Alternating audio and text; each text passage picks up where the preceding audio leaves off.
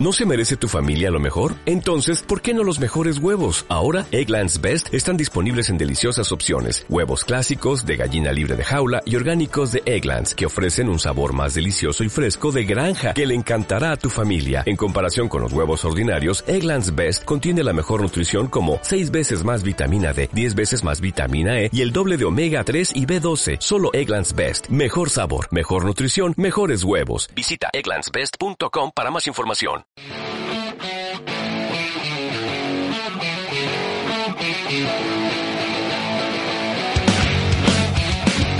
obús! ¡Qué misil! ¡Qué falta! ¡Qué perfección! ¡Qué lanzamiento de Messi! Es que no es una falta, es que este lanzamiento es la parábola de Dios. fuera.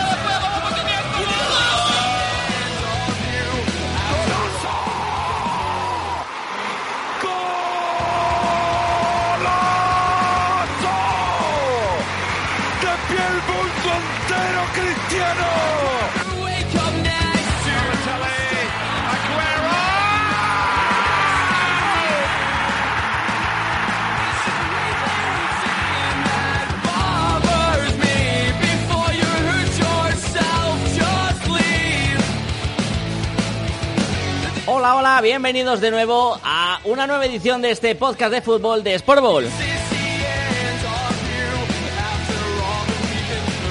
Nos anticipamos un poco en el tiempo, nos adelantamos al fin de semana con ese puente extraño que vamos a vivir debido a estas semanas de confinamiento que nos quedan por delante para hablar de la actualidad que rodea el mundo del fútbol, de esa posible vuelta, además con un invitado muy especial.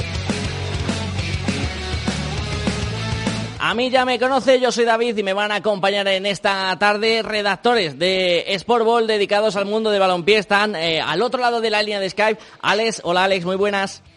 Hola, ¿qué tal? Muy buenas, David. También está con nosotros Álvaro Guti, muy buenas Álvaro. Muy buenas, David. Y Rubén, completa el trío de redactores que tenemos esta tarde. Hola Rubén. ¿Qué tal, David? ¿Cómo estás? Yo muy bien, gracias los tres por estar al otro lado. Imagino que estáis bien porque contestáis a esta llamada de Skype. Y sobre todo, hoy una edición muy especial porque contamos con un invitado de excepción, con un periodista, con un narrador que puedes escuchar en Gol Televisión, en La Liga, en Movistar. Es Alberto Pérez. Hola Alberto, muy buenas. Hola, ¿qué tal? Muy buenas, ¿cómo estáis? Encantados de tenerte aquí. Gracias por eh, atender esta invitación a participar en el podcast. Como le decía a los chicos, que estés al otro lado del Skype es señal de que la salud de momento nos respeta, ¿no? Sí, sí, sí, bueno, eso es lo más importante, la verdad, a día de hoy, para, para cada uno de nosotros y también para quien nos rodea. Imagino que será parecido en, en vuestro caso, es la prioridad y por suerte todo de momento está bien. De momento la salud nos acompaña, pero el resto de cosas que nos preocupan o que, aunque ahora parezcan y son menos importantes, que nos suelen ocupar mucho tiempo de este podcast, que es el fútbol, sí que está rodeado de mucha incertidumbre. Alberto, eh, ponnos un poquito en situación. ¿Qué es lo que sabemos a esta hora de la tarde sobre esa posible vuelta o no del fútbol a nuestra vida? Bueno, eh, lo que pasa es que la palabra incertidumbre rodea no al fútbol, a nuestra vida en general, rodea al mundo entero, entonces es muy difícil eh, dar certezas de nada. Uh -huh. Si no hay certezas sobre eh, lo más importante que tenemos, que es, que es la salud, o sobre otras industrias que son incluso más importantes que, que, la deportiva, pues imagínate. Entonces, a día de hoy, ¿qué hay? Pues a día de hoy lo que hay es una voluntad, una, un protocolo de intenciones, digamos, sí. eh, que es, eh, como bien sabéis, empezar la semana que viene los entrenamientos individuales. Eh, esto es como las fases del gobierno, pero en lo deportivo. Uh -huh. de lo individual a pequeños grupos y a entrenamientos colectivos para empezar la liga, yo creo que el 14 de junio es la idea y es lo que, lo que está en un borrador encima de una mesa. Uh -huh. Hasta que eso se produzca que hay un mes largo en el, en el, camino, pueden pasar muchas cosas, muchas cosas. Y la certeza de que vuelva al fútbol, desde luego yo no la tengo, pero no la tiene nadie. Pueden pasar muchas cosas, sobre todo también, Alberto, porque a nuestro alrededor cada país está hablando de una manera diferente. Eh, ayer Francia decidió que se acababa la liga y hoy incluso algunos medios eh, recogen que hay cierta presión para que no sea la única gran liga de Europa que echa el, el cierre. Sí, sí, es verdad que cada liga está actuando un poco a, su manera. Yo lo entiendo todo. Es que mm, no hay un manual ahora mismo eh, ante pandemias, ¿no? ¿Qué hacer con el fútbol en una, en una pandemia? Es muy difícil. Creo que cada país tiene sus circunstancias y sus peculiaridades y su tipo de liga y, cada, cada país mueve eh, un dinero en cuanto al fútbol eh, concreto.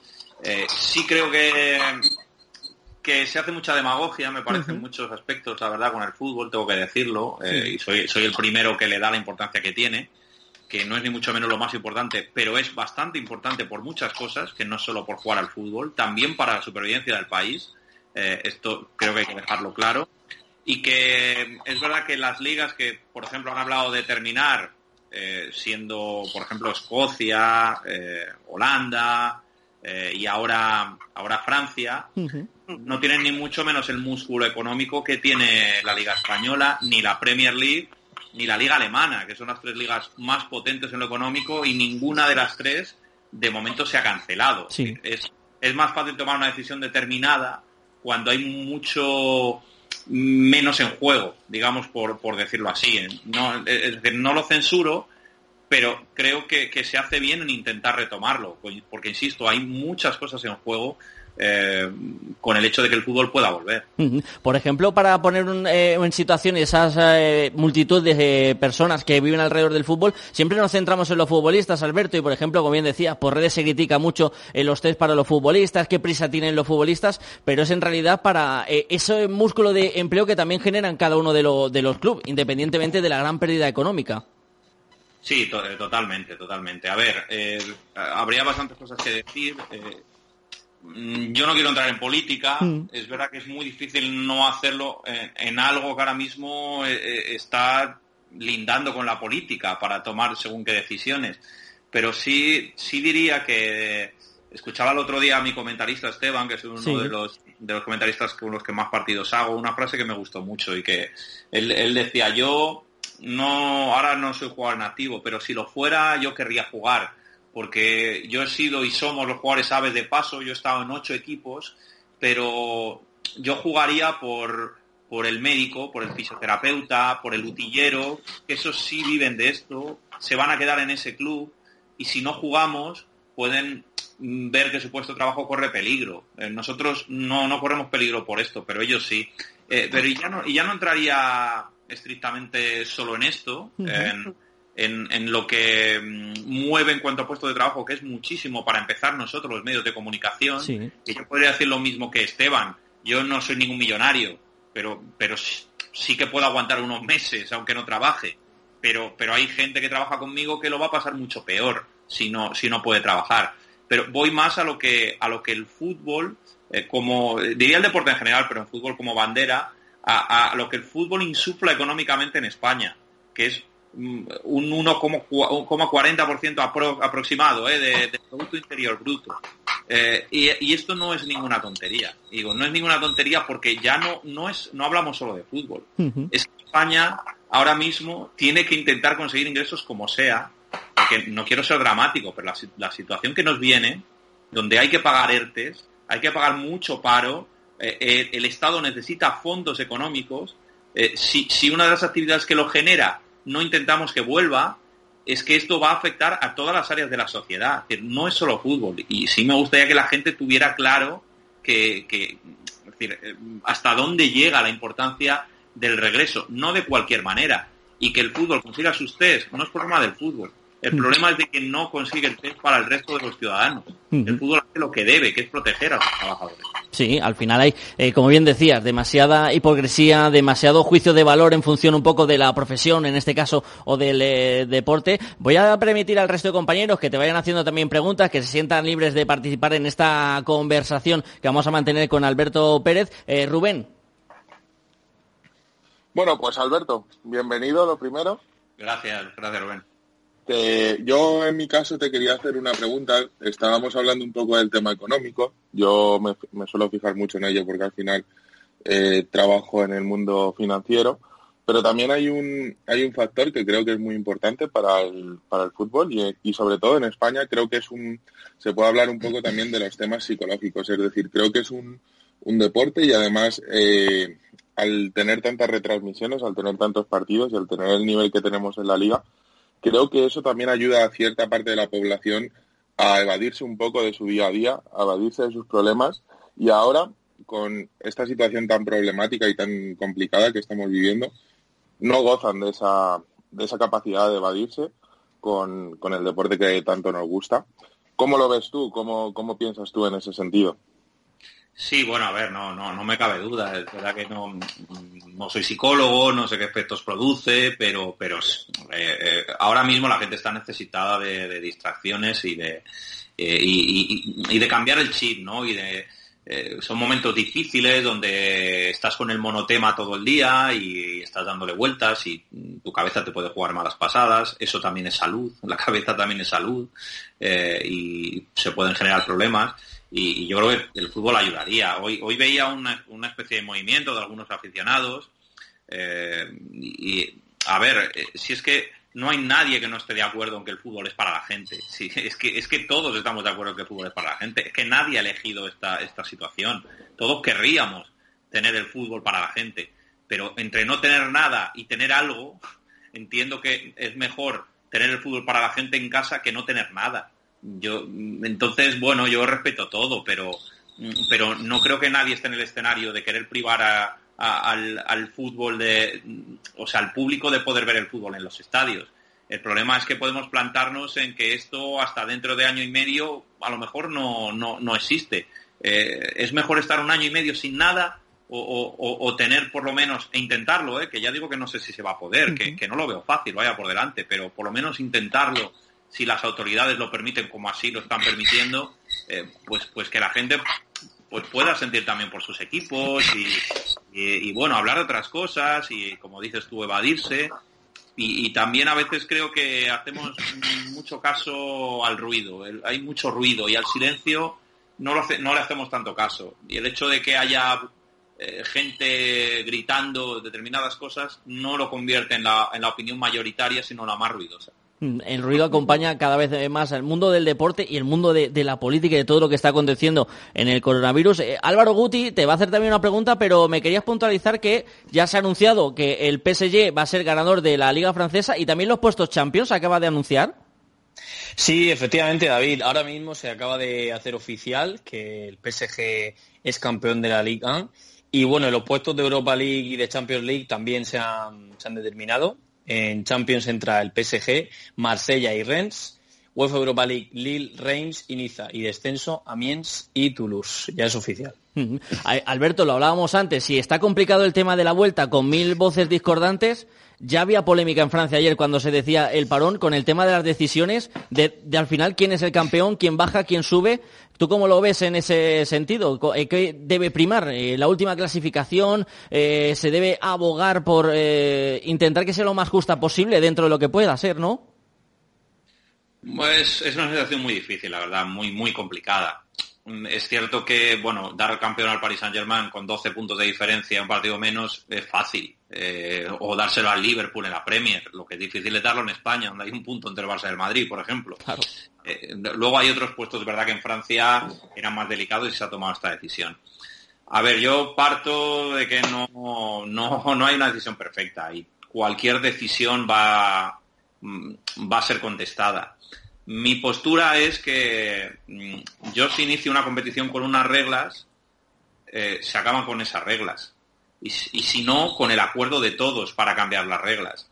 Pero si eso no se da, ninguno de los dos casos, yo no puedo dar por válida una competición donde mm, había unas reglas que no se han cumplido. Yo, yo ponía el ejemplo de una carrera de, de 3.000 metros obstáculos o de 5.000 metros en una final de unos Juegos o de un Mundial y que se tenga que parar porque se va la luz o, por lo que sea, y cuando quedan los, últimos mil metros que son los más importantes. Eh, yo voy a dar ganador al que va primero en ese momento. Yo, yo no lo haría. Entonces, eh, yo lo que haría es cuando se, cuando se pueda volver a jugar al fútbol, que no tengo ni idea, ojalá sea dentro de un mes, pero si fuera dentro de cinco, dentro de ocho, dentro de diez, incluso en el peor de los casos poniéndome mal, yo retomaría todo donde lo he dejado. Yo sé, sé que eso generaría dificultades, pero para mí sería lo más justo. Y, hablo de Europa también, es decir, si vamos a andar apretados y con complicaciones. No sabemos qué va a pasar la próxima temporada. Volvemos. Es posible que nos encontremos otra vez con el mismo lío y que, porque nadie nos garantiza que, esto se vaya a superar 100%. Eh, entonces, ¿para qué correr? Pues mira, si hay que dedicar la próxima temporada en acabar la presente, incluso en Europa, con lo que nos queda en Champions, que no va a ser nada fácil ni jugar lo que queda ahora, ni no nos engañemos, la próxima temporada no hay ninguna garantía de que no se vuelva a impedir el tránsito entre, entre países. Entonces, ¿para qué arriesgarnos? Quedan unos octavos, unos cuartos y podemos dedicar la próxima temporada a acabar eso. Para mí sería lo más justo. Y si no se da ninguno de los casos, yo no daría por válida las temporadas. Yo las anularía completamente. Ni primera vuelta ni nada. me parecería algo más justo una primera vuelta donde todos han jugado contra todos pero, pero yo, si no se han cumplido las reglas con las que hemos empezado este juego, yo no, no daría por válido los resultados de la competición. Mm, aquí en Sportball creo que prácticamente todos hemos coincidido, cuando hemos hablado de estos temas en otras entregas, que éramos eh, partidarios de la reanudación cuando se pueda. Álvaro, ¿qué le quieres preguntar a Alberto Pérez? Bueno, en primer lugar, que no lo he comentado antes, un placer tenerte aquí con nosotros, Alberto. Igualmente. Y, y nada, y quería preguntarte, porque bueno, estos días son días de, bueno, de mucha confusión, mucha incertidumbre. Y bueno, y en el, en el panorama del fútbol sí que se ha hablado mucho de, bueno, de cómo puede afectar esta situación a los futbolistas, en cuanto a sueldo, en cuanto a pérdidas económicas, a los clubes, pero creo que se, ha hablado muy poco de lo que puede, de lo que puede afectar a las personas que se dedican al fútbol, pero que no están en el terreno de juego. Como por ejemplo en tu caso, la faceta del periodismo, creo que también afecta de una manera directa o indirecta eh, esta situación. Entonces quería preguntarte cómo afecta a la profesión toda esta situación, cómo te afecta a ti todo esto que está pasando. Bueno, eh, nos afecta a todos, está claro. Yo, estoy en un ERTE, como muchos de mis compañeros. Hay, hay otros compañeros que están en peor situación que yo, que, son autónomos, entonces eh, cobran directamente por lo que hacen y si no hacen o no facturan, no cobran. Y hay muchos de mis compañeros eh, que son caras muy conocidas que están en ese régimen y que prácticamente no tienen ayudas. nos afecta muy directamente. Es una situación difícil. Yo lo que digo y, cuando mi empresa habló conmigo también para hablar de mi caso, yo no tengo ningún problema en el sentido. Yo si no, si, si no trabajo no cobro. Yo no, no voy a pedir cobrar por lo que no trabaje. Esto, esto lo digo de cara también a los futbolistas. Yo entiendo perfectamente el jugador que no, que no se quiera arriesgar. Eh, que, porque, porque riesgo va a haber. Creo que muy, creo que muy pequeño en su caso, pero, pero riesgo va a haber, eso, eso es eh, indudable. Y yo entiendo perfectamente al, jugador que, ponga por delante el riesgo cero para su gente antes de jugar. Pero, pero, entiendo que debe asumir que eso conllevará no cobrar sus contratos. Lo que no se puede pretender es estar en casa y seguir cobrando. Eh, eh, a, mí, a mí me va a pasar si yo tengo que volver a narrar, que ojalá yo asumiré unos riesgos yendo a mi puesto de trabajo, donde en, la cabina donde narramos estamos muy cerca, eh, donde nos van a poner seguro y así, ya lo hicieron en el final de todo este tío, todos los medios para, para evitar contagios y lo conseguimos en muy buena medida, pero sé que hay un riesgo mínimo. Eh, yo estoy en mi derecho de decir, mira, no quiero asumir ese riesgo mínimo y me quedo en mi casa. Pero claro, lo que no puedo pretender es que si me quedo en mi casa y no asumo ese riesgo por un contagio, me siga pagando mi empresa. E, eso es lo que creo que, no se puede estar a las dos cosas. Si tomas una decisión hay unas consecuencias. Si tomas otra decisión hay otras consecuencias diferentes. Alex, ¿qué le quieres preguntar? Bueno, yo creo que bienvenido lo primero y que gracias por estar aquí y por atender a nuestras preguntas. Voy a cambiar un poquito el tercio, creo que ya está suficientemente tratado el tema del coronavirus, de cuándo puede volver el fútbol, de cómo afecta también personalmente. Coincide un poco con lo que habéis dicho. Y bueno, la pregunta que le quería hacer era si la profesión de ser periodista, de narrar partidos, también en el ámbito local, partidos internacional, si le hace ver el fútbol de distinta manera o sigue viéndolo igual que cuando era un niño. Mm, bueno, la verdad que parecido, sobre todo porque mi enfoque siempre ha sido el periodístico, casi desde que era un crío lo, he visto desde ese punto de vista. Es verdad que no desde dentro, ¿no? Te cambian algunas cosas cuando estás dentro y, es verdad que al principio lo ves más desde el punto de vista de idolatrar a todo el mundo. Eh, bueno, lo, único que me ha cambiado es la perspectiva de, abandonar la parte de idolatría, ¿no? De, acercarte a, tener a centímetros a Messi o a Cristiano eh, y sentir al principio ¿no? que puede ser un privilegiado y, que ahora lo ves como, bueno, un trabajo más, que te gusta, te apasiona, pero mm, como personas iguales que yo, solo que ellos hacen un trabajo que es jugar y yo hago otro que es contar o entrevistar o lo que sea. Eh, y es verdad que lo, racionalizas todo, todo mucho más, lo, lo entiendes como eh, lo que antes veías como una galaxia, ¿no? Como, como ir a Nueva York, ¿no? Eh, y, ver todo aquello que habías visto en películas, y hasta que te acostumbras y estás dentro y empiezas a sentir que es tu entorno, ¿no? Tu ecosistema habitual. Sería básicamente lo, lo, que, lo que me ha cambiado. Luego habría detalles, ¿no? Que, que podríamos hablar, pero, pero entiendo que el mundo del fútbol hay cosas que rodean muy grandes pero que en general la gente es bastante más normal de lo que, de lo que se piensa. Lo que pasa es que no nos vemos en la situación que, y tampoco muchas veces nos ponemos en el lugar de, quienes están sobreexpuestos a, a, todo, a informaciones, a imágenes, y, que, y que no es fácil tampoco encontrarse en esa situación. Aprovechando que tenemos a un periodista y narrador, eh, Alberto, ¿cuánto tiempo te lleva preparar eh, un partido? Porque sí que, no sé si eres de la escuela de Miguel Ángel Román con el tema de, los POSIT o tú qué método utilizas, que siempre, o menos parece que últimamente para los aficionados y sobre todo para los que dedicamos al medio hay mucha curiosidad en saber cómo es eh, el día a día de un narrador. Sí, es, verdad que la, escuela Media Pro es muy depósito. ¿eh? ¿eh? Román, yo creo que Luis también lo hace mucho y bueno, la, gente allí es muy depósito. Pero yo no, yo no, yo estoy, yo voy con, mi portátil, que es por, donde estoy haciendo la comunicación con vosotros. Pero llevo mi portátil a todas partes, un portátil muy pequeñito y es ahí donde tengo la base de datos de información de los jugadores y demás. Y yo, yo hago mi croquis en el ordenador, yo hago mi, digamos, mi ficha de partido y ahí es donde hago la previsión de las alineaciones, ahí coloco a los jugadores y si, si hay cambios, movimientos y demás, pues el, cortar, pegar de toda la vida. así, más o menos lo, tiro yo. No, tengo POSIT en casa, pero ahora que los utilizo, los utilizo bastante poco. ¿Y cuánto me lleva? Pues bueno, depende también de qué partido sea. Hay partidos que tienes ya mucha más información de entrada y hay otros que hace mucha más falta documentarte. Eh, y es cierto que, con el paso del tiempo eh, luchas contigo mismo por no dejarte llevar por tu conocimiento. ¿no? Al final ves tantos partidos eh, que, casi sin prepararlo la retransmisión saldría.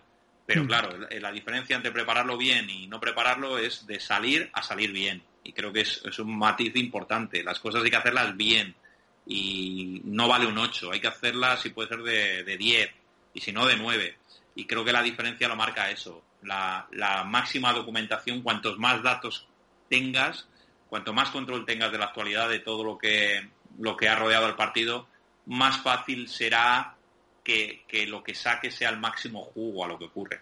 Antes de dejar preguntar otra vez al resto de compañeros, eh, ya que lo comentas, el tema de los fallos, eh, Alberto, las redes sociales que hoy día nos acompañan en todo, eh, vemos muchas veces al aficionado que si es que has cantado el gol más el del otro equipo y demás, ¿vosotros los narradores también lo miráis o, pasáis un poquito del tema? Porque ya sabemos también un poco cómo funciona este mundo de Twitter en particular.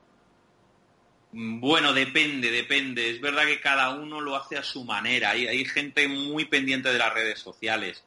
Yo durante el partido lo veo poco porque no quiero descentrarme. Eh, creo que a veces un comentario, no porque sea bueno, malo o regular, o porque te han hecho una pregunta de algo, o porque has dicho un dato y a lo mejor en ese momento te lo dicen y no estás seguro de si tiene razón el que te lo ha dicho, que puede ser, pero, pero lo que no quiero es perder concentración en, en el juego, en la acción, que es lo prioritario.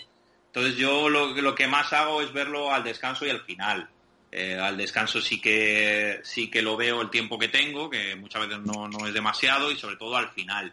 Eh, al descanso a ver, lo veo por si, por si se me ha colado algo importante, está claro. Y, no digo que alguna vez no lo vea durante el partido, pero, pero no, no, no demasiado, no demasiado porque ya digo, priorizo, priorizo eso y además si hay algo importante yo sé que, que mi analista me va a echar una mano y me, y me va a decir, oye, que, que ha pasado esto, qué tal. Eh, pero creo que a veces estamos demasiado concentrados en, en, lo que dice la gente en lugar de lo que está pasando, que es nuestra verdadera labor. Eh, Rubén. Sí, mira, Alberto, yo te iba a preguntar una cosilla. Es, eh, entiendo, lógicamente, ahora mismo ya no se hacen los partidos como se hacían antes, soy simplemente un narrador. Ahora ya hay un narrador, un, un comentarista o analista, incluso dos pueda, puede llegar a ver. Eh, yo te iba a preguntar, ¿cuánto es importante es la compenetración entre narrador y analista?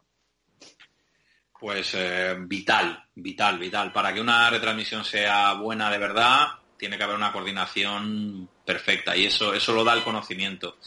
Mm, eh, Iniesta y Xavi jugaban de memoria, porque jugaron muchos años juntos y jugaron muchos partidos y cuanto más partidos juntos jugaban, mejor se entendían.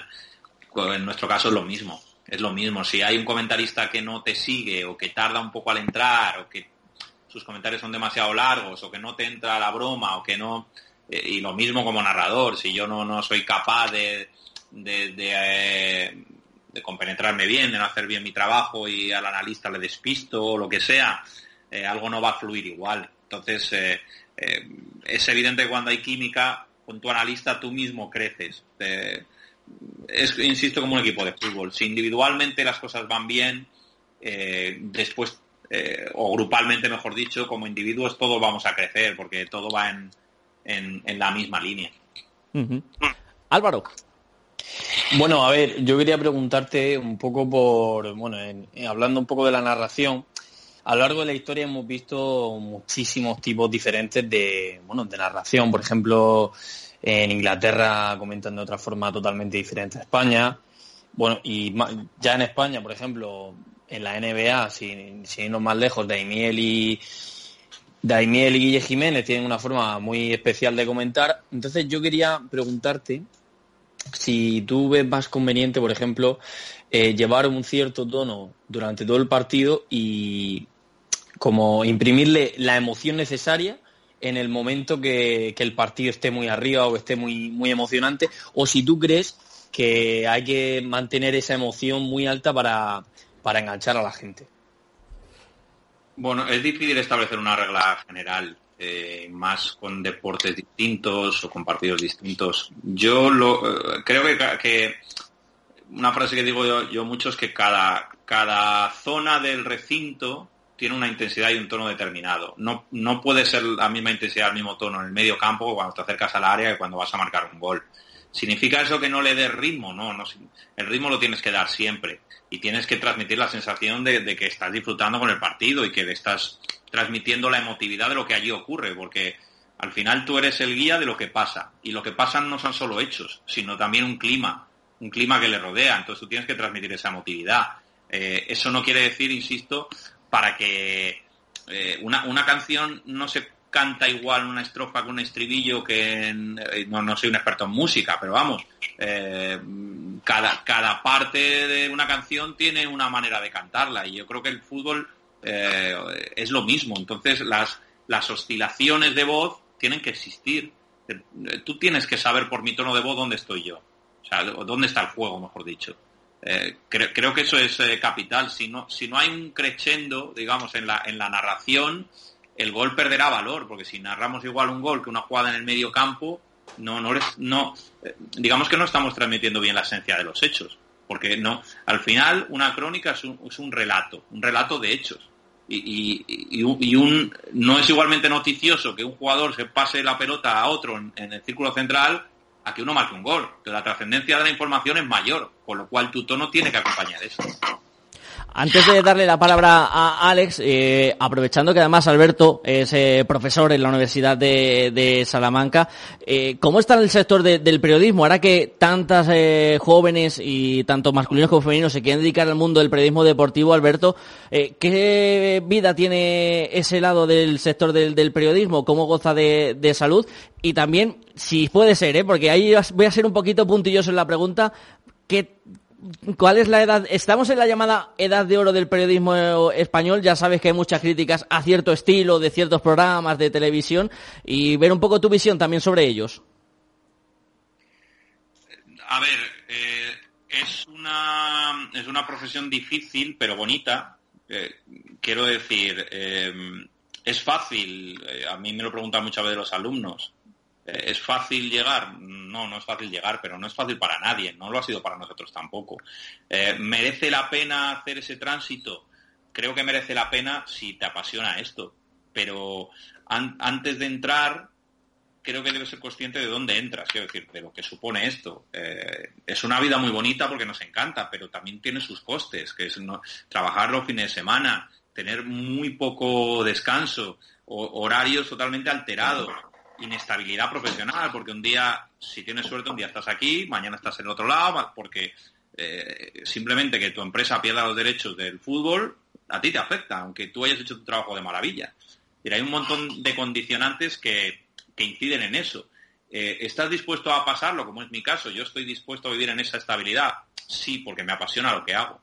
Entonces, yo lo que digo siempre es, planteate primero si estás dispuesto a esto.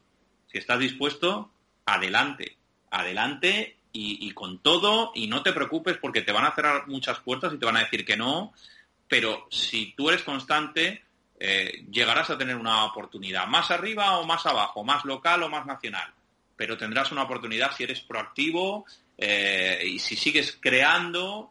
Eh, una frase que dice una, amiga mía también que me gusta, periodista, cuando, no creas, crea, ¿no? Cuando dejes de creer, empiezas tú a crear cosas y, más en este mundo donde cada vez todos tenemos menos tiempo para, para, para pensar o para generar. Y si alguien te transmite un proyecto que te interesa, oye, ¿por qué no puede ser eh, interesante?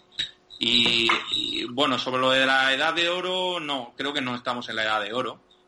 Creo que estamos en, en, un momento además que es muy importante, muy, muy importante para el periodismo, para saber eh, dirigirnos al camino que, debemos. Mm, eh, ahora mismo hay un mare magnum de, de es que no lo llamaría información, mm. un, mare magnum de, cosas que nos rodean, de datos, de, frases, de como me dijo una vez Iñaki Gabilondo, hay agua potable y no potable, hay mucha agua, nos llega agua por todas partes y la labor del periodista es eh, ser el referente de agua potable. Es decir, que una persona que quiera beber agua diga, oye, voy a bebérmela aquí porque el agua de aquí está limpia y no, y no la que nos llega por otro lado, con el mundo de las redes sociales y demás.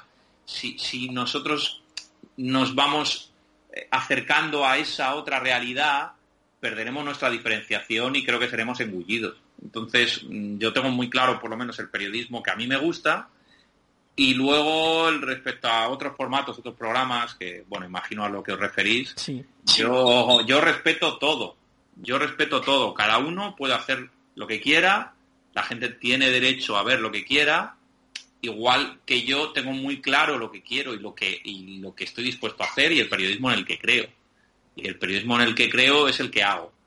Eh, no podría trabajar en un periodismo en el que no crea.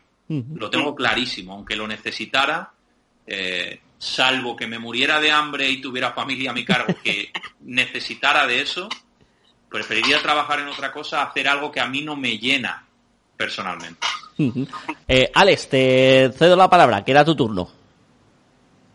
Sí, bueno, hemos conocido hace pocos días una noticia muy triste que también tiene mucho que ver con el periodismo, que es ese fallecimiento de esa persona, bueno, tan carismática y que se coló en todos nuestros hogares a través de la televisión, ¿no? Con su acento inglés un tanto extraño, eh, que es Michael Robinson, mandarle las condolencias a la familia, a todos los amigos y también sabemos que, bueno, suponemos que ha compartido algunos momentos eh, Alberto Pérez, también nuestras condolencias, y preguntarle qué recuerda de él, qué anécdotas tiene en su memoria después de esta noticia tan triste. Bueno, sobre todo con Michael compartí un año de viajes porque eh, nosotros eh, hacíamos, Antonio Sánchez, Juan Snyder, Noelia Blasco y yo hacíamos, digamos, la segunda retransmisión de Movistar, que, que era la que se emitía en Vodafone, en Orange, hace, hace tres años creo que fue. ellos hacían la retransmisión para Movistar y nosotros, pero igualmente nosotros éramos trabajadores de, de Movistar. entonces, mm, digamos que íbamos como equipo.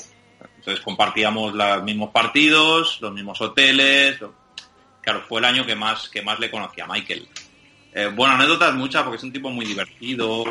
Era un tipo muy divertido, aunque yo creo que casi todos hablaremos siempre presente de él, pues creo que, que deja un legado muy presente. Eh, y también muy, muy suyo, por así decirlo, eh, en el sentido de que Michael necesitaba también su, espacio, su lectura, su tranquilidad, sus momentos. Eh, er, era las dos cosas, y, pero siempre un tipo muy, muy elegante, con mucha clase, típico caballero inglés, eh, que la verdad daba, daba, gusto escucharle porque representa además ese buen gusto.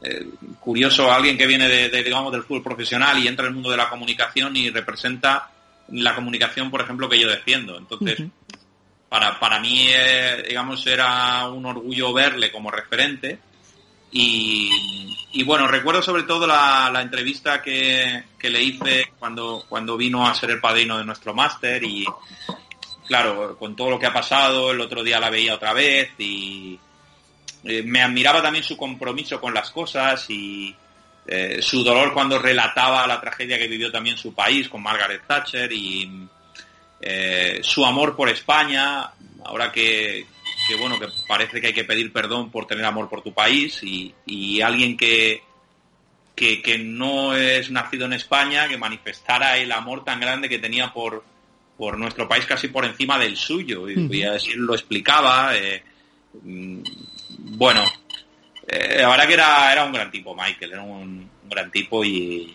la verdad que lo, he sentido mucho, porque será aprecio que le tenía la gente que lo ha vivido más de cerca. Eh, y yo habiéndolo conocido un poco más, la verdad que a mí siempre me trató muy bien y, bueno, era, era un ejemplo de elegancia y, como ha dicho algún compañero, tan elegante vivió como murió. Y también, desde luego, Alberto se ha llevado las muestras de cariño de prácticamente eh, unánimes de todo el mundo y era un precursor en el mundo de la televisión. Eh, nos quedamos con eh, lo del ojo no ve, pero yo, por ejemplo, creo que Informe Robinson ha sido y es uno de los programas dedicados al mundo del deporte que más se ha cuidado eh, en todos los sentidos, ya no solo en el periodístico, sino estéticamente, eh, en su forma de ser eh, realizado, tú que además conoces bien el medio, era una auténtica delicia.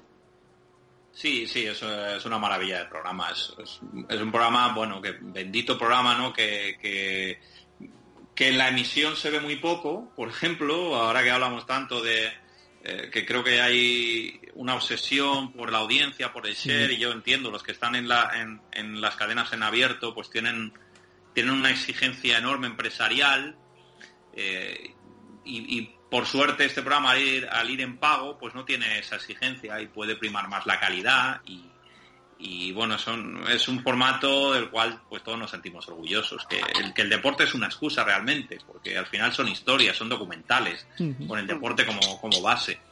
Eh, y ahí es verdad que también quiero resaltar, porque Michael es, eh, y era la cara, la cara visible, pero el trabajo de, de, Luis Fermoso, de, de Román Skoda, el realizador, de José Larraza y bueno, toda la gente que, trabaja en Informe Robinson el día a día, que, bueno, que Michael delegaba en ellos porque les tenía una fe absoluta, les dejaba trabajar y Michael abría muchas puertas y ellos ejecutaban. Y la verdad es que es un, un programa que yo creo además que debe continuar, como porque sé que a Michael además le encantaría. Y, y nada, seguir disfrutándolo nosotros y que claro, siempre va a llevar su, su imagen. Eh, Rubén, ¿querías pedir la palabra?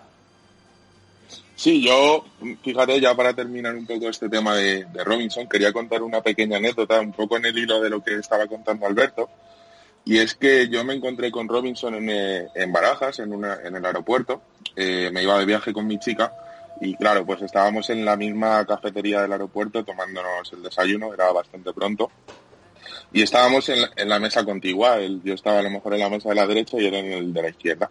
Y me acuerdo, pues yo estaba hablando con, con mi chica todo el rato diciendo, joder, es que está ahí Michael Robinson, es que tal. Bueno, yo tenía, tenía 19 años o 20 años, tenía bastante vergüenza en esa época y lógicamente pues todo el rato hablando de él y me imagino que él lo escucharía, pero el tío no levantó la cabeza en ningún momento. Y a todo esto, pues pasada la media hora así, de repente aparece Higuaín, Gonzalo Higuaín, corriendo por el aeropuerto de Barajas, porque debía perder un avión o algo, y pasó por delante de nosotros. Y justo le digo a mi chica, mira, ese es, ese es Higuaín. Y justo ese es el único momento, debía haber estado escuchando, o por lo menos oyendo su nombre, durante media hora hablando de él, estábamos, y justo cuando dije Higuaín es el momento en el que levantó la cabeza, pero como decía Alberto, lo levantó, o sea, fue un gesto tan elegante que la verdad es que nos dejó palmados. Dejamos de, prestar atención a Higuaín corriendo por el aeropuerto para prestar atención a cuál fue la reacción de, Robinson en ese momento. Y simplemente quería contarlo un poco así como homenaje y en, y en el hilo en el que iba en el que iba Alberto porque pues me cuadraba contarlo así habla un poco de cómo era Michael Robinson, que siempre ligaremos a esta canción.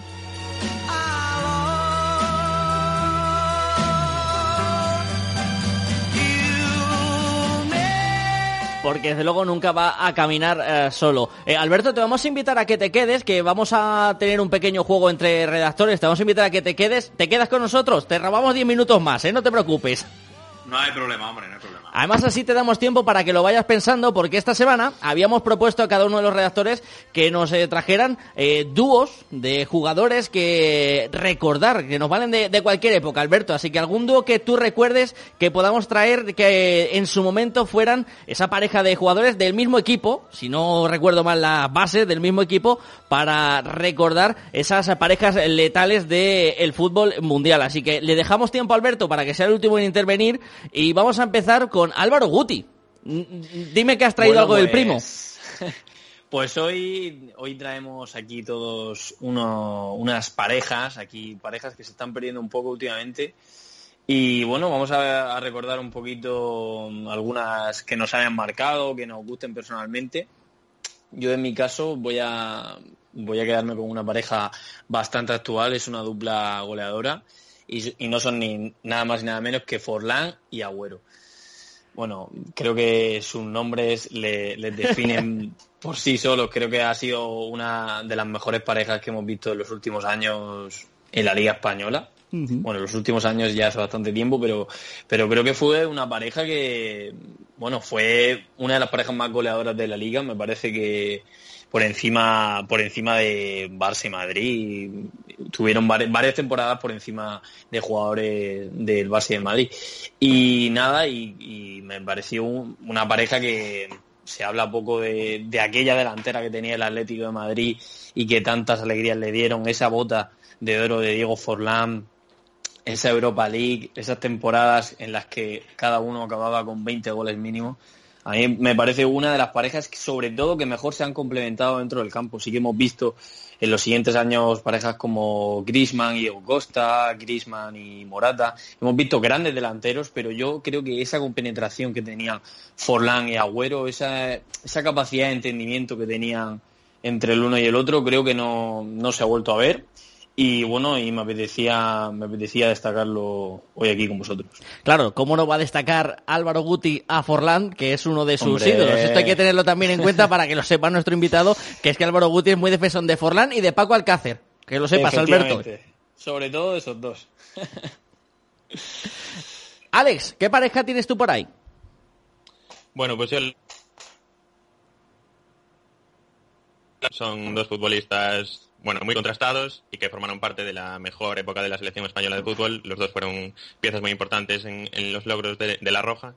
Y también coincidieron en el mismo club cuatro años. Son David Villa y David Silva, el Guaje y el de Arguineguín, que bueno, estuvieron, como digo, en el Valencia cuatro años, cuatro temporadas, hasta la 2006, 2007 a la 2009-2010 que fueron una época difícil en el Valencia porque hubo muchos problemas institucionales con la soledad, que verlos a ellos dos sobre el césped, que era un gustazo para la afición de Mestalla, le dio 10 al, al valencianismo.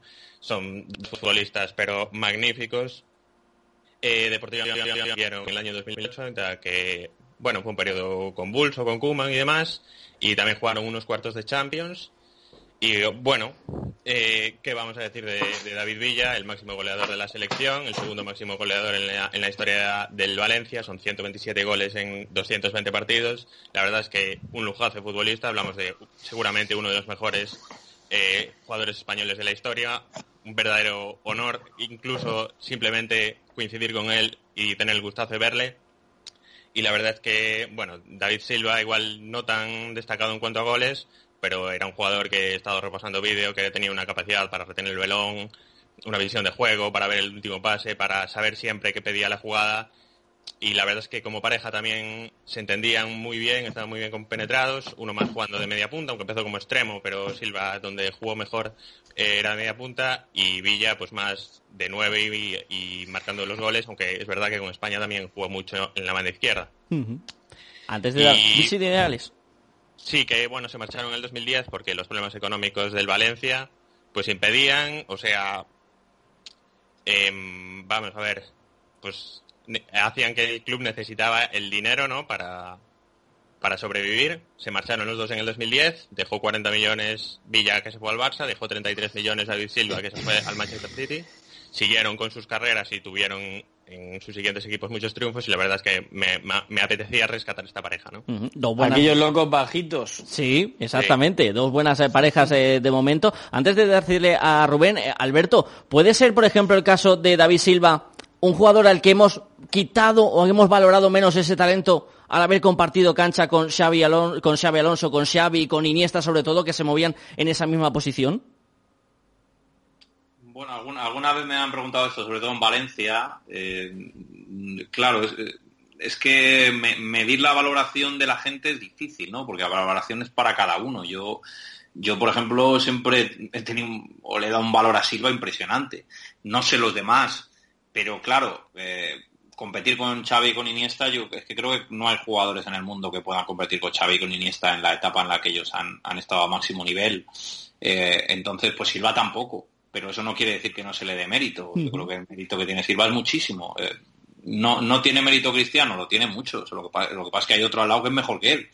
Eh, o por lo menos para mí. Eh, pero, pero claro, eso no, no quita, no quita mérito a, lo que hace Cristiano ni lo que ni a lo que hizo Silva. Yo creo que mm, creo que si, si acaso no se le ha dado entre comillas él pensará que es más por sus entrenadores que otra cosa, porque ha habido algún mundial donde ha jugado poco, empezó jugando y luego eh, no jugó nada, y él ha tenido ahí algún, eh, bueno, alguna diferencia de opinión creo con Vicente, pero, pero bueno, yo, yo creo que, somos todos conscientes y se ha valorado el nivel de Silva. Uno de los mejores jugadores de en nuestro fútbol. Rubén, ¿cuál es tu dúo, tu pareja que has traído? Bueno, yo traía dos, lo que pasa que voy a ir más con la actual, eh, es un dúo que tenemos súper presente porque hasta hace dos temporadas juegan juntos. Son Benzema y Cristiano en el Madrid. Creo que eh, ahora mismo, pues lógicamente hablamos de Cristiano, los que somos madridistas, pues junto con, con Don Alfredo va a ser siempre la máxima leyenda que hemos tenido.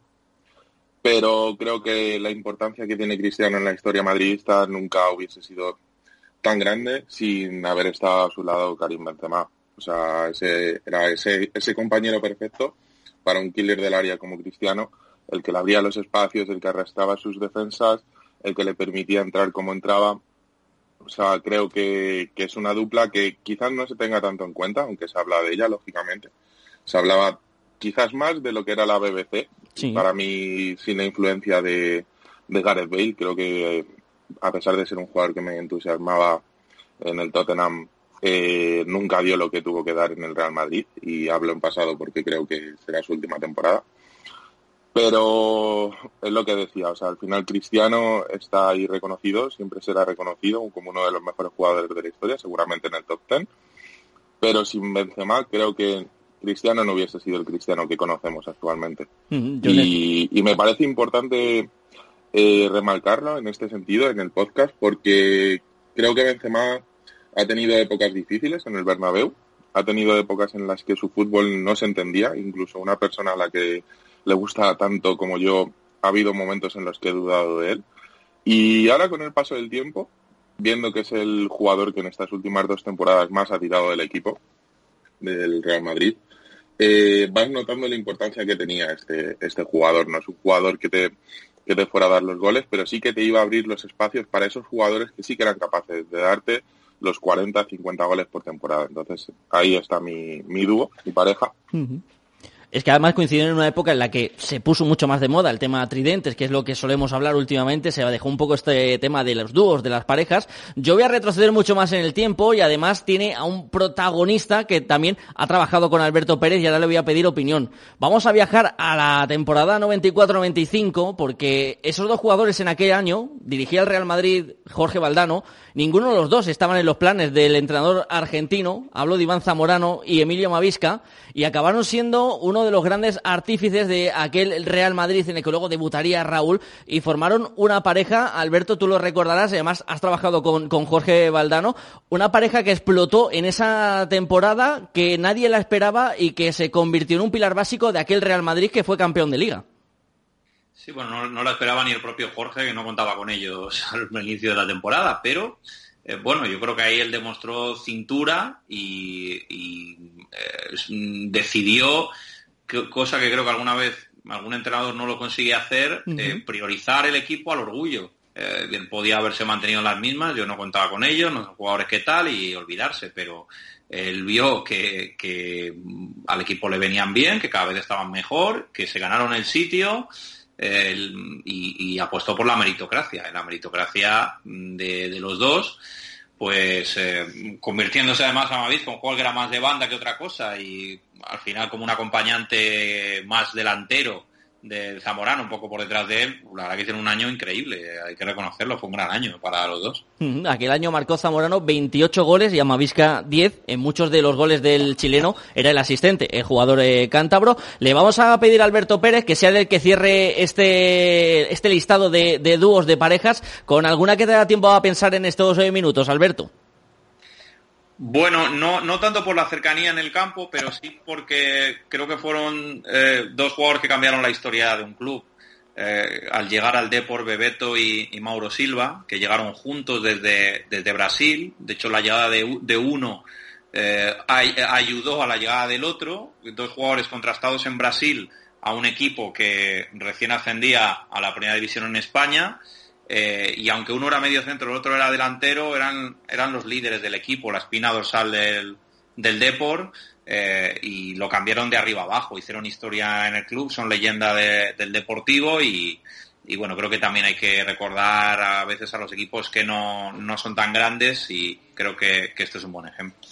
Ese Super D, porque luego se ganó el corazón de muchos aficionados a lo largo de ese tramo final de los años 90. Eh, Hoy hemos tenido un invitado de excepción, un verdadero placer compartir esto de ratito de podcast, estos algo más de 51 minutos con eh, Alberto Pérez, periodista, narrador en Gol Televisión, la Liga TV, en Movistar, también profesor de la Universidad de Salamanca y salmantino. Eh, Alberto Pérez, gracias amigo por estar este ratito con nosotros, ha sido un placer. Gracias, David, encantado y nada, que os vaya bien y, sigáis disfrutando del fútbol. Eso haremos en próximas entregas. Alex, muchas gracias, compañero. Muchas gracias, David, y muchas gracias, Alberto, por estar.